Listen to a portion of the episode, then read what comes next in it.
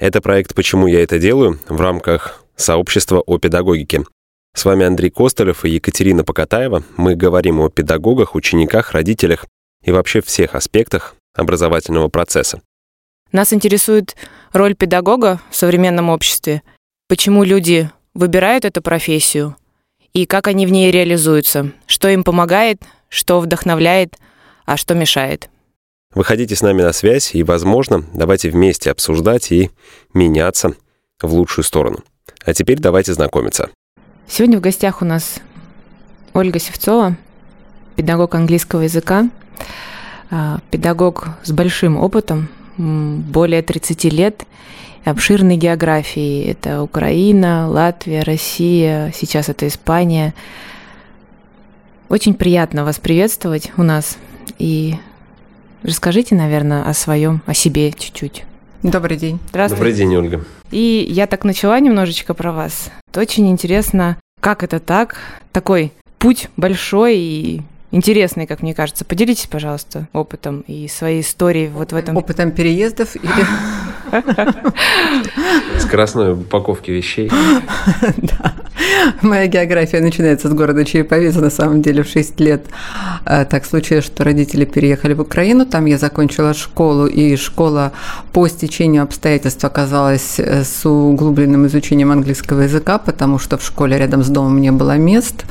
А в этой школе места были, да, она была подальше, но вот таким образом я там и оказалась. На самом деле, изначально я э, не мечтала быть учителем английского языка, поскольку занималась танцами, я хотела быть хореографом, но опять же это работа с детьми.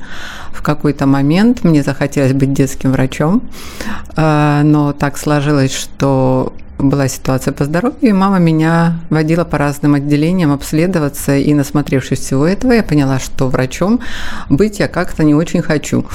И выбор пал на учителя, потому что, ну, как-то все сошлось, наверное, это не просто так. Э, город, в котором я училась, э, там был Институт иностранных языков, и я в школе с углубленным изучением, и, ну, каким еще учителем быть и как работать э, с детьми, учителем английского. И потом я была очень э, влюблена в учителя английского в школе тоже. Вот мне просто очень нравились ее уроки. Хотя она меня отговаривала быть учителем. Она была взрослым учителем или начинающим педагогом? Нет, она была взрослым учителем. Я не знаю, сколько на тот момент ей было лет. Сейчас она живет в Бостоне, в Америке. Мы время от времени общаемся в одноклассниках. Я туда редко захожу, но если захожу, всегда от нее есть какое-то сообщение. А из тех, кто с вами учился в ВУЗе, кто-то остался в профессии? Тоже мало поддерживаю как бы связи. Я знаю, что с языком работают. Я знаю, что одна моя институтская подруга, она в воинской части переводчиком долго работала, да, сейчас не знаю. Вот. Ну, многие работали или в институтах, или в школах. Да. А почему учительница отговаривала от поступления на педагога? Она устала от этой профессии. Она говорила, что это неблагодарный труд. А я так думаю, что это просто ее несбывшиеся мечты, вероятно. Она говорила, что лучше иди в доктора вот, во врачи. От чего меня, в общем-то, жизнь отвела. И я очень благодарна, что я не врач. Я как бы снимаю шляпу перед всеми врачами, но каждый должен быть на своем месте. И когда я училась в институте, может быть, вы знаете эту историю, что в Советском Союзе э, все гуманитарии, э, первый второй курс, ну, студенты гуманитарных вузов, они все должны были изучать медицину на случай военных действий с Америкой. То есть готовили... Я медсестра запаса, у меня был военный билет, вот, и у нас была практика во всех отделениях, э, у нас была практика в местах, которые, ну, не очень приятные, скажем так, не буду озвучивать, наверное. То есть я повидала разные как бы стороны этой профессии и еще один раз убедилась, что это здорово, что я не пошла в медицинскую стезю, что это не мое. Я бы все очень близко через себя пропускала, прям вот, вот я бы не смогла. А та учительница английского языка, которая сейчас в Бостоне, она долго еще преподавала или нет? Нет, она, она переучилась, когда они уехали в Америку, а это уже больше 20 лет с мужем они уехали, и она, я не помню, она мне говорила, но поскольку много информации сейчас, да, я Очень честно не помню. Она работает по другой специальности, да, что-то с финансами связано. Угу. Если это не неблагодарная профессия, то какая это профессия? Нет, для меня это э, ну, я бы сказала, очень благодарная профессия. То есть у каждого свое видение. Она видела так, э, у меня был свой взгляд. И я на самом деле я удивляюсь, что я советская девочка, ну, в том плане, что мы все-таки следовали тому, что нам говорили, да, и советам. Вот. Каким-то образом меня, я не знаю, хватило я не знаю, внутреннего чего-то, чтобы не обратить внимание на то, что говорила она мне про эту профессию, а ну, пойти учиться. Это какой-то внутренний стержень? Я не знаю, мне трудно судить. То есть, получается, опыт действительно огромный, да, у вас э, педагогический деятельности и с разными детьми? Вот. С разными. У меня, вот если собрать э, весь мой опыт, у меня еще был опыт работы в частной школе три года, и у меня опыт работы, если э, вспомнить все, от четырех лет, и самый старший ученик у меня был 55 лет. Но это не в школе. Вот. А вот от 4 до 9 это была частная школа э, дополнительного образования. А вам какой возраст больше всего нравится? Ну, если нравится, и выделяете а, как-то это для себя? На данном этапе, на данном этапе я предпочитаю работать или со взрослыми, или с подростками. Вот, поскольку сейчас я работаю онлайн. С детьми, которые помладше, с ними лучше все-таки вот контакт эм, Оффлайн, физически, Оффлайн, да, чтобы да, понимать и вариться в одной энергетике рядышком. Да. да, да, да, и им так проще воспринимать. У меня в Испании есть один мальчик из русской семьи, с которым мы занимаемся, и вот когда были ситуации, когда нужно было онлайн, ему это было некомфортно. Вот, и он предпочитает встречаться офлайн, да. Вот. Мой возраст вот на данный момент любимый это подростки и взрослые люди. Страха при переходе в онлайн не было никакого? Нет. Или нет. достаточно давно практиковали? Ну, поскольку я не знаю, как э, в Смоленске, а э, в Петербурге, в Ленинградской области, я помню свои первые компьютерные курсы, обязательные для учителей. Нам сказали, вы не пройдете аттестацию, если у вас не будет этих курсов, если вы не владеете компьютером. Это был 2002 год. И, ну, как-то мне это легко давалось. То есть я очень быстро стала и презентации делать к урокам. У меня не было страха работы в офлайн, поскольку, э, ну, я так считаю, это один из моментов, который дает спокойствие в онлайн, в работе онлайн. Это знание, как и что работает. Э, ну, Материально-техническая база как? Да, да, да, да, да, да. Поэтому ну, я спокойна. Я в том году вот в школе студии «Дом» два месяца помогала онлайн. Не могу сказать, что это был простой опыт для меня. Но там же детки, там же маленькие дети. Да, потому что школы. и детки, с которыми я не имела физического контакта, да, это совсем другое. Что да. кому сказать и как сказать. Да. И там своя система в школе. Вот. А я в такой системе не работала.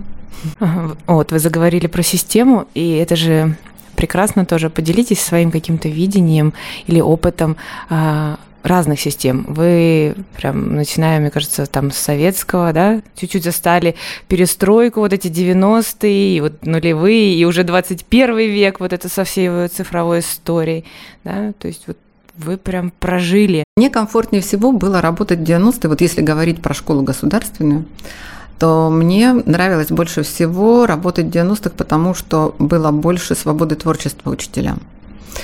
Э, у нас была свобода выбора учебников, вот, больше, по крайней мере. У нас была свобода дополнять учебники, которые вот основные, какой-то, какими-то зарубежными пособиями. Да. А сейчас вот на, на данном этапе все более строго. Вот. Вариативности стало меньше, да? Да. Честно говоря, вот э, если бы я не уехала замуж в Испанию, э, года за два до этого или за три я приняла решение, что в 55 э, я из школы ухожу. Э, не потому, что я устала от профессии, от работы с детьми, нет, это мне всегда нравилось, а именно система задавила. Вот, ну, просто ну, тяжело стало. Мне стало душно. Я бы так это обозначила. А что бы могло заставить вас остаться в системе? Хм, хороший вопрос. Что бы заставило... Ну, я вообще, наверное, все-таки не системный человек, потому что когда я попробовала работать э, в частной школе, и я почувствовала разницу, вот, может быть, с того момента и началось вот это вот сравнение, и чтобы система, наверное, я так думаю, что меня бы оставило в системе работать, если бы требования предъявлялись не только к учителям, а еще и к родителям, как к участникам образовательного процесса.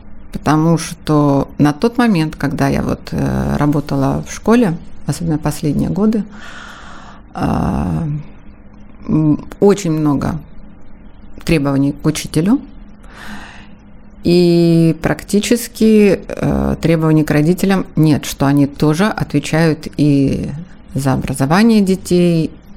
Ну, если возникали какие-то ситуации в школе, э, связанные, ну, конфликтные, скажем так, да, то неважно, где была правда, скажем так, э, администрация занимала сторону э, родителей. И вот из той школы, где я работала, из-за таких ситуаций на моей памяти за последние лет восемь ушло три очень ну, просто очень ценных учителя, которые умели выстраивать отношения с детьми, а, которые работали, скажем так, от души и от сердца, и знания были очень хорошие. Вот. Так и кто он, современный педагог в этом случае? Какими качествами он должен обладать и, наверное, может быть, какие функции должен выполнять? Мое мнение, в первую очередь, современный учитель – это учитель, который открыт новым знаниям и переменам, то есть он шагает в ногу со временем. То есть это не так, что вот, вот 30 лет назад мы учили вот так, и вот это было так, так, так, и дети не могли ничего учителю сказать там свое мнение, вот слушают учителя. Я за то, чтобы это был диалог учитель-ученик. Я за то, чтобы учитель почаще ставил себя на место ученика. Э, мне вот это мне очень помогало. Я вспоминала часто э, себя в школьные годы.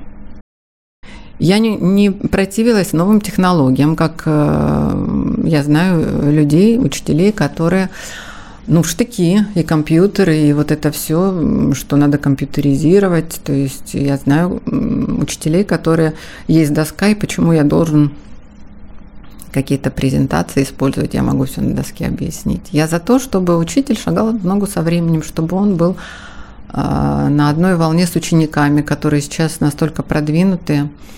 Вот. Для меня учитель это человек, который э, смело признается в своих ошибках и может, э, ну, если он не прав, попросить э, прощения, извиниться перед своими учениками. Ну, мы говорим о том, что он должен быть современным, а современный с точки зрения там, понимания этого слова должен быть актуальным э, в процессе, в моменте, во времени, не отвергать то, что приходит новое, потому что в противном случае, не приняв это сейчас, там через год можно оказаться просто на обочине даже быстрее. Пандемия показывает, я, что Я думаю, что на обочине у нас Здесь не субъективно говорю, а очень широко говорю. На обочине может оказаться педагог, школа, система, страна, а это и происходит. ребенок и так далее. Это и происходит, потому что а, ну, я вот конкретно по той школе, да, по тому городу, где я работала в России, молодежь в школу не идет. А, молодежь в школу не идет по многим причинам. У меня есть выпускницы, которые стали учителями. Вот, и одна выпускница, она у нас работала, но она ушла совсем в другую сферу, хотя человек горел, просто горел этим делом, преподаванием. Вот. Э, другая моя выпускница 2012 года, которая стала учителем английского, немецкого, и проходила у меня три года подряд практику. А по итогу она переквалифицировалась в IT-специалиста и вот уже несколько лет работает IT-специалистом. И на это ну, много причин.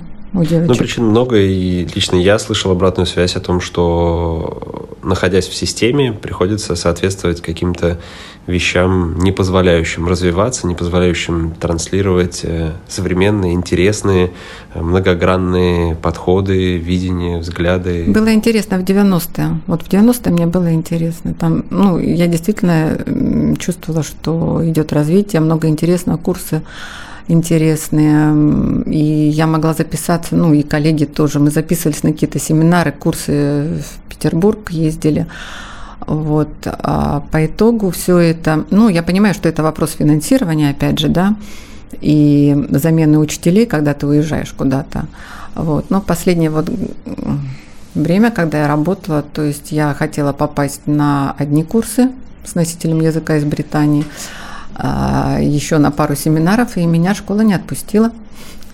Вот. Сказали, ну, у вас же есть курсы повышения квалификации, зачем вам еще что-то? Зачем учиться? И так уже всего хватает. Э, вы сказали про то, что помогает э, иногда учителю встать на место ученика и оттуда посмотреть на себя, наверное, на процесс, э, на то, как все это происходит. А были ли вещи, которые мешали? Да, мы сейчас не берем систему, ну понятно, mm-hmm. про систему мы много поговорили. А вот если частно на уроках, э, в общении с детьми, или, может быть, с родителями тоже какие-то такие вот э, ситуации, моменты, с которыми было сложно, но интересно, допустим, справляться. Что вот в профессии такому мешало? Не система. С детьми мне никогда не было сложно. Как-то как-то я всегда находила общий язык, и разные были ребята, и разный возраст, и из разных семей. А бывали ситуации с родителями вот, э, различные. Не скажу, что часто и сплошь и рядом, но у части родителей есть потребительское отношение к учительскому труду. Вот, и они рассматривают учителя, ну, как бы это сказать, ну вот, наверное, так как нас назвали сколько-то лет назад, что мы оказываем услуги, да, я не помню, как эта формулировка звучит, а, ну вот к нам так стали относиться, как э, к тем, кто оказывает услуги, ну и то есть мы должны это, мы должны это. Да, вот хотел добавить, что как будто бы обязательные вещи, и у него нет другого пути, он обязан научить моего ребенка да, я могу привести пример. Вот самый яркий сейчас как бы вспомнился из моей практики, когда мама пришла посреди урока, открыла дверь и сказала, вы такая-то, такая-то. Я говорю, да, у меня урок, дети сидят. И она говорит, у моего ребенка двойка за четверть выходит, а вы тут не чешетесь. Вот была у меня такая ситуация, да. И я попросила ее выйти и дождаться звонка. Я закончу урок, я с вами поговорю.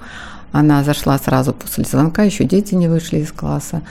И мы разговаривали, то есть я ребенку, я не ставила детям за четверть э, двойки, я старалась их э, каким-то образом простимулировать, вывести, помочь на, так сказать, удовлетворительную оценку, хотя бы тройку. Но в четвертой четверти я всегда старалась показать реальную картину родителям. То есть, если за год я не могла выровнять ребенка с выполнением заданий, все равно он не доделал что-то я. То есть все четверти нормальные, за четвертую четверть я могла поставить два, за год это была переводная оценка нормальная. Вот. Но через эту оценку в четвертой четверти я давала родителям понять, что ну, вопрос есть, и его как-то вот, ну, надо обратить внимание. Но не все родители это понимали. А, были родители, которые говорили, за что вы не любите моего ребенка.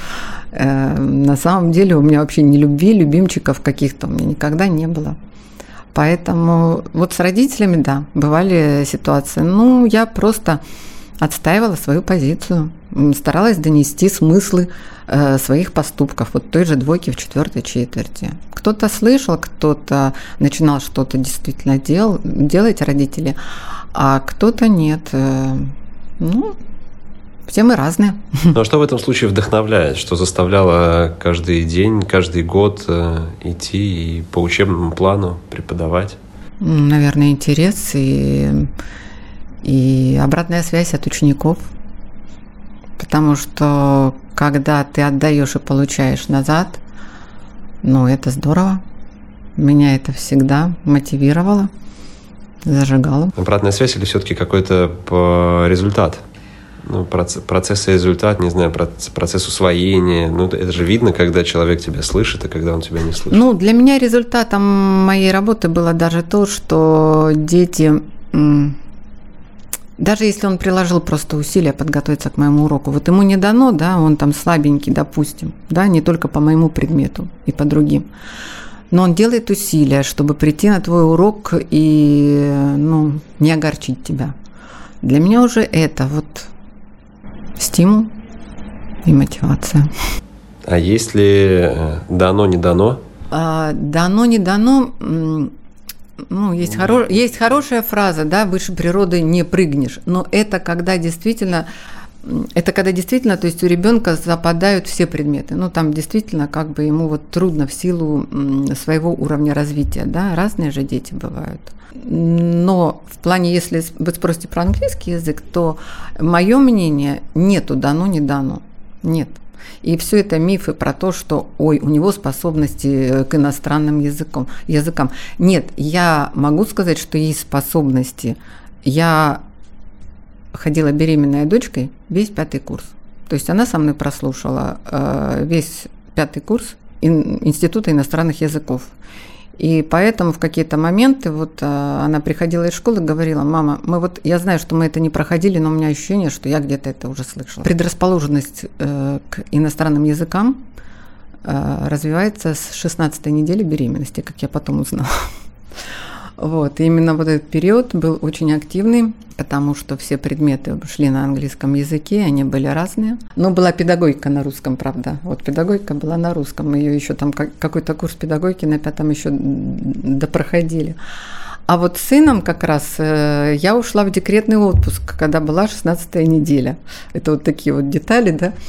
И ему английский не так легко давался. И, это, ну, получается, что вот только такая предрасположенность. А если родители не говорят на иностранном языке, да, вот, но занимаются ребенком развитием, э, развития логики, там, мышления абстрактного, творческого, то языки пойдут. То есть, если ребенок э, ребенком заниматься, я не считаю, что должны быть какие-то природные данные супер-супер. И на примере полиглотов очень много есть книжечка такая, она как раз из моего школьного возраста «Твои возможности человек», э, автор не помню, но там как раз, она есть в интернете, да, и там как раз есть раздел про полиглотов, и там есть примеры э, полиглотов, и один из них ну, я уже не помню тоже имени, э, у человека вообще в детстве была слабая память. И он не мог запомнить э, даже четверостишья. Но когда он понял, что э, он хочет быть, по-моему, исследователем, и ему придется ездить по разным странам, он стал тренировать память. И он довел память до того, что он мог за вечер выучить, по-моему, два листа прозаического текста. Вот. Поэтому к английскому языку предрасположенность есть у всех. К иностранным языкам, я бы так сказала, не к английскому, к иностранным. Было бы желание, да? То есть да, получается желание, мотивация, внутренняя какая-то такая сила или потребность, у кого это как, способна человека привести туда, наверное, куда он хочет, а может еще и, и дальше. Опыт большой, и то, что тогда вдохновляло, рассказали. Сейчас это уже не основная ваша деятельность, но все равно от нее вы отказаться не можете. Все равно педагогикой вы занимаетесь. А, сейчас это в частном формате и в очень небольшом количестве, но вы это делаете. И вот у меня вопрос, почему вы это делаете? Потому что мне это нравится. Что нравится? Да, я понимаю, что это не ответ, потому что мне это нравится. Возникает следующий вопрос, а почему вам это нравится? Ну, потому что и раньше, потому что когда приходят дети, и им что-то непонятно, а ты им раскладываешь настолько просто, что они говорят, вау, а почему нам в школе так не объясняют? А, ну, вот когда ты понимаешь, что у ребенка загорелись глаза, и дальше он влюбляется в этот предмет и начинает двигаться дальше, Вот. Но это дорогого стоит. Ну, для меня. Лично для меня. Горящие глаза ребенка. Наверное, да, это хороший стимул Горящие для педагога. Ребенка, Горящие глаза ребенка, и они начинают верить в себя. Это, это здорово. Ну, у меня тоже один, наверное, вопрос остался. Э, вы говорили о том, что каждый на своем месте. Угу. Педагогика – ваше место? По моим ощущениям, да. По мнению учеников, да. У меня как-то задали вопрос, кем бы я вот хотела бы быть или могла бы быть, если бы не учителем английского, но это или танцы, или фотография. То есть это та, то, то, что меня вот не утомляет никогда. То есть я могу танцевать, поскольку я занималась танцами. Ну, значит, самое время начать реализовываться в области фотографии и хореографии? Вероятно, да. Обычно люди, когда уходят на пенсию, появляется больше свободного времени. Вероятно, так. Ну, успехов во всех, во всех новых начинаниях. Огромное вам а, спасибо. Спасибо вам огромное, Ольга. А, спасибо. Мне, вам. правда, было как-то очень трогательно и душевно. Да? Истории про детей, про опыт, а, про видение. И спасибо отдельно за историю про родителей. Мне кажется, включение родителей в процесс обучения – это важная составляющая, без этого не работает.